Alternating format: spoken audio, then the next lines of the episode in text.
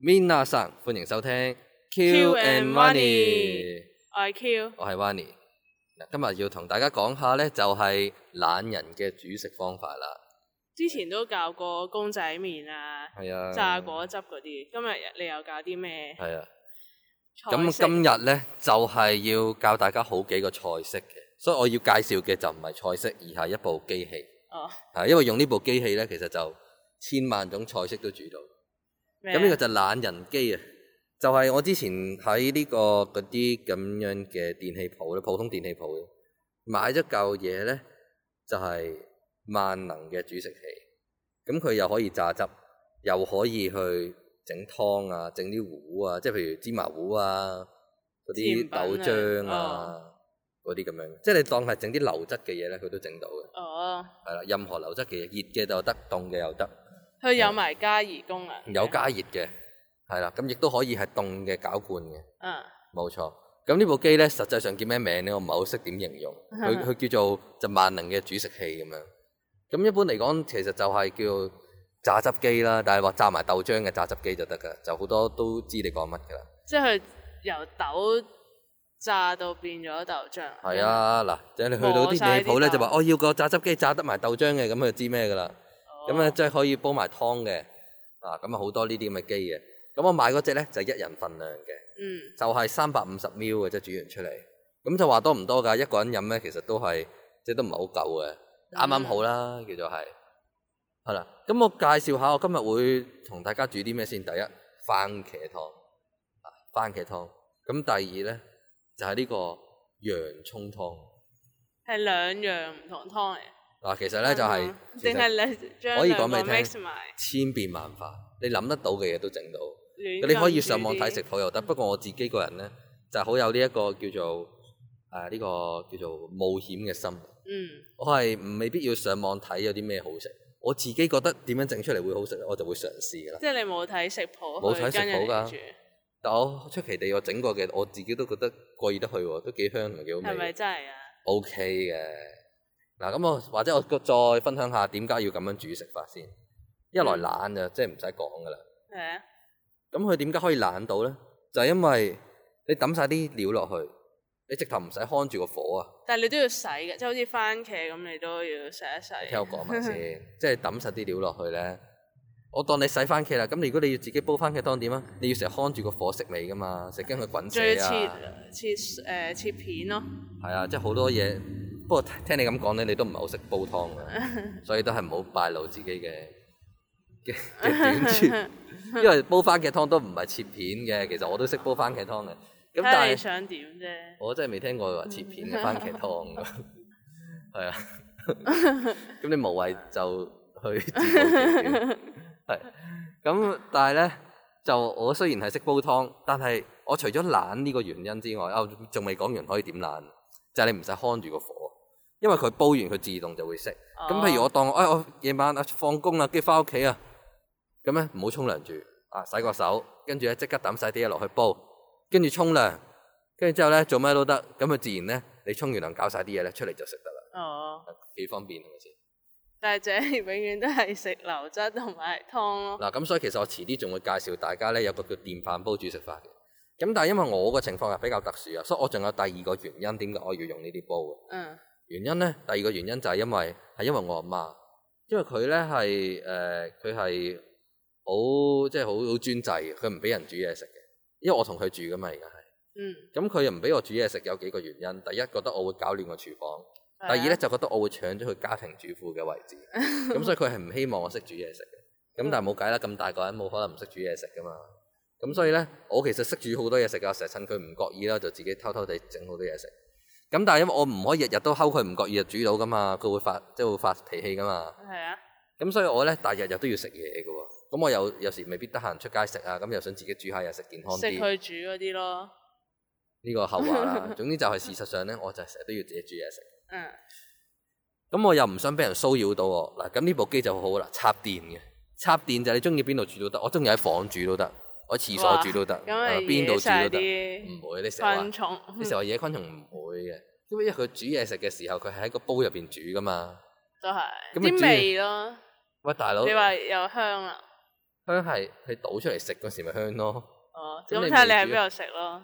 咁冇人叫你喺房食，咁咧但係即係話咧， 你喺房煮你喺房煮係冇問題 嘅。即係我意思係，我都唔喺房煮，我喺廳煮。嗯，但我想表達嘅就係你無論邊度屋企都邊個得。位，只要你有電掣就得啦。嗯，咁我仲係可以擺個拖板出嚟添，即係譬如我有個電掣係有個咧比較隱蔽啲嘅電掣，好少人用嘅，咁我就擺個拖板，咁拉咧就長就咁拉出嚟，咁就係就咁擺喺個地下煮啦。嗯，點解要咁折墮咧？即係我阿媽唔俾啊嘛，即係成日會阻撓住我煮嘢食。 可能會抌咗你個煲添。嗱，有咁我就發現開始講下啦。番茄湯有咩咁好飲？咁因為你正常煲番茄湯咧，你諗到嘅番茄湯係點啊？即係譬如番茄薯仔牛肉湯啦，通常係咯係。咁你係飲嘅就係真係湯水嚟噶嘛？係啊咁我咧呢、個煲都可以煲到嗰隻湯水嘅，即係真係水質啲嘅湯水。嗯，但我咧其實就係仲重口味啲嘅喎。即係好結嗰係啦，我中意啲好結嘅。其實我幾乎係中意似番茄罐汁頭咁湯樣。係啊，我中意罐頭湯嗰只嘅番茄，淨番茄汁咁嘅好似係係。啊，咁佢點煮咧？我就犀利啦！我用一個咧就係用豆漿模 式就煮佢呢個番茄，磨爛晒啲係啊番茄。我出奇地好好食，因為我中意食好結噶嘛，嗯，係啊，咁佢真係好結嘅。咁我都會加少少熟啊。咁講下點煮咯喎，我就係佢係三百五十 ml 一人份量嘅煲啊嘛。嗯，咁我就買兩個番茄啦，即係一粒番茄我唔係唔啊係車兩厘個茄已經喎，夠啦。兩個都就嚟滿添啊，滿得滯啊！哦，因為兩個咧，你切完出嚟搞完就差唔多三百五十 ml 噶啦。嗯，咁但係因為呢啲咁嘅攪拌機咧，基本上就要加少少水佢先搞到嘅。係啊。咁水就適量咯。咁點為之適量啊？其實好難講俾你聽。大概就係你大概你預算係加水咧，其實個說明書就教你加好多水嘅，教你加差唔多誒、呃、兩份水一份水果咁添。但我啊自己就唔會嘅，我中意結啲啊嘛，係啊，所以我情願係落好多材料，即係譬如番茄滿咁滯嘅，之後就少啲水呢水我就好少少到係啱啱好蓋過個刀片就夠啦。嗯咁其實點解要加水啊？知唔知？我試過唔加水啊，佢好多時咧都會搞唔到嗰啲，肉係咪嗰啲搞唔到嗰嗰啲蔬果嘅，係或者搞唔到啲材料啦。係啊原因係啲材料佢係點講啊？個材料佢係一件件噶嘛，係嗯啊，咁但係佢唔會黐住個刀片嘅，咁所以佢喺零刀片嗰度凌空。咁你幻想下，佢一搞嘅時候咧，其實就喺刀片上面掂唔到哦飛嚟飛去，但係就唔係俾個刀片搞到。嗯咁你落咗水咧，其實就係某程度上就幫助個攪拌嗰個嘅。過程過程嘅。咁你落越多水就越易搞，但係就越稀啦。嗯咁所以我發覺咗，我對我嚟講最適量嘅水咧，多過個刀片少少，佢就搞到啦。哦咁我中意濃啲啊嘛，咁我係啊咪啱啱好夠搞就得咯。嗯哇！搞完出嚟咧，真係好食嘅喎，唔係講笑，就咁番茄啫喎。番茄嗱幾錢咧？有平有貴啦，當然係。咁我就貪懶啊，我就喺樓下嗰啲咧蔬果店其實都唔平㗎啦。即係佢而家咪好興嗰啲地鋪，就係賣下蔬果啊嗰啲咁係啊嘅，嗰啲就係貴過 wet 街 market 市㗎啦。啊但係其實都唔係好貴，佢就大約係五蚊兩個番茄度啦。佢斷磅計嘅，即係斷斤計嘅。啊但我通常兩個兩個咁買咧，就五蚊兩個咯。嗯，如果街市買，可能你當其實都差唔多噶啦，可能十蚊五個咁咯。就係多啲咯，係啊但係你即中係意買要買好多可能，誒、但係個好處就我樓下有啊多位係啊嘛，所以又唔係話貴得好多就就冇所謂啦。嗯咁因為我同埋可以日日買啊嘛，買少啲。日日買嘅好處就係咁，你新鮮啲咯。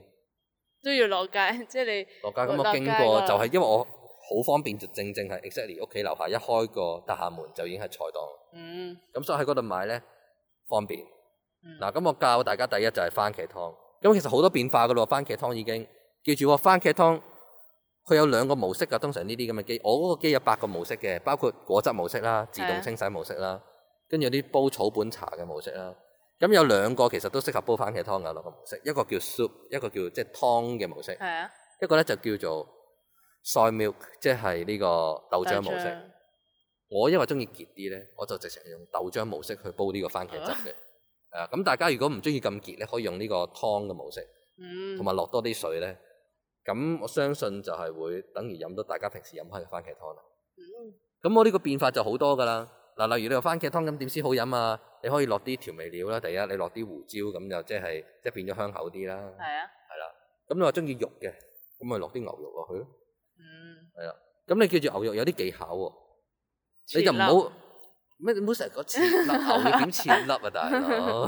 即係你證明你真係唔煮嘢食嘅，因為咧牛肉一係切片，一係搞碎嘅啫。嗯，一係就成 成大嚿咁，唔好切粒嘅大佬。你牛柳粒嘅，但係就唔係自己切嘅啊我啦，知，係啦。咁一般嚟講啦，你番茄牛肉湯就係嗰啲切片牛肉嚟嘅，咁就通常都唔係自己切嘅啦。如果你喺香港嚟講啦，你街市咧，即係假設街市買啦，係 啊，你就話要幾多幾多牛肉咁樣，即係譬如誒、呃譬如話哦十蚊牛肉，咁啊幫我切片咁樣噶嘛，幫我切埋噶嘛，唔、嗯，知知唔 知啦？咁但係亦你都可擺以，咁多年，你嗰個你嗱嗰你聽個埋我講機先。都冇位擺聽，埋我講先，因為咧，其實佢最危險就係搞嗰下。如果佢咧擺得太滿，佢就會搞瀉嘅。嗯係啊，咁所以你唔好過三百五十秒去搞。咁、嗯所以你番茄咧，你落兩個番茄其實已經啱啱好噶啦，就再多就爆噶啦。嗯啊因為我呢個細嘅，其實買大啲就得。咁因為我一個人食，我費事買咁大啊嘛。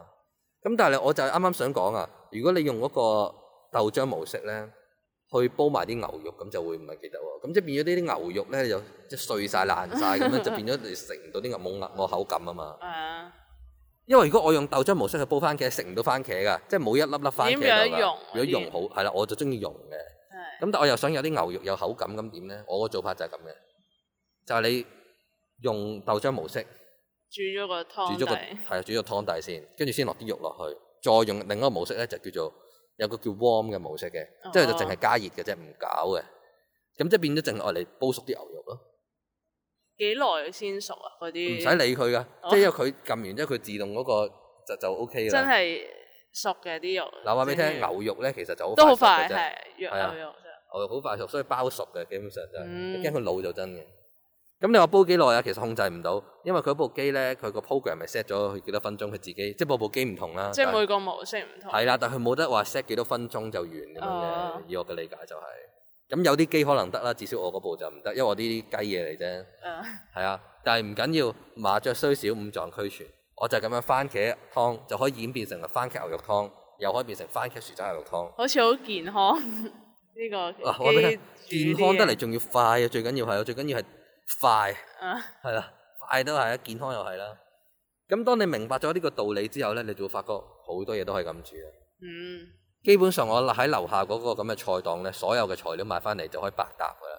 嗯，咁當然你就有啲 sense 啦，係咪先？有啲嘢唔撈得嘅就唔好撈，係嘛？都可以試下芫茜湯，即係所專以可 門以啊，其實會唔會可去以㗎。整到好似之前我哋食嗰個係啊，因為芫茜個邊爐，即係啲係啊芫茜蓉咁樣啊有啲朋友未必知湯底嘅。咁咧，我哋其實之前就食過一個，我都突然間唔知點解 hit 過一排嘅芫茜湯底嘅打邊爐。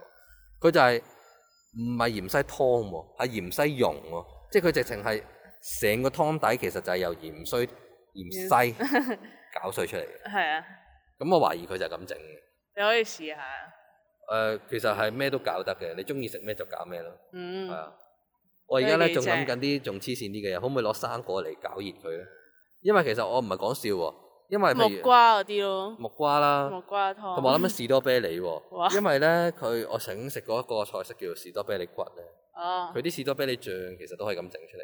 但係人哋係嗰啲醬冇咁多果蓉或者肉噶嘛，誒嗱，咁呢個咧就有待測試啦，咁費事暗黑料 理㗎，害親大係家。啊，但我實測嘅得嘅，肯定就係洋葱湯都未講，其實道理一樣。就係成係啊個劈咗，哇，係啊！咁如果有 fans 咧，即係佢哋哋可能唔知道點樣整番茄湯，可以再講清楚啲。其實就買兩嚿番茄出嚟，咁就唔係好似阿 Q 咁講切粒喎，唔使嘅 喎。成嚿，即係你 切粒唔係唔得，你切粒係切即一啊係可能。半咧都唔使我，話俾你聽幾時先切粒啊？就係如果你煮法國菜咧，啲鬼佬就中意咁樣切晒粒咁樣嘅，哦，係啊。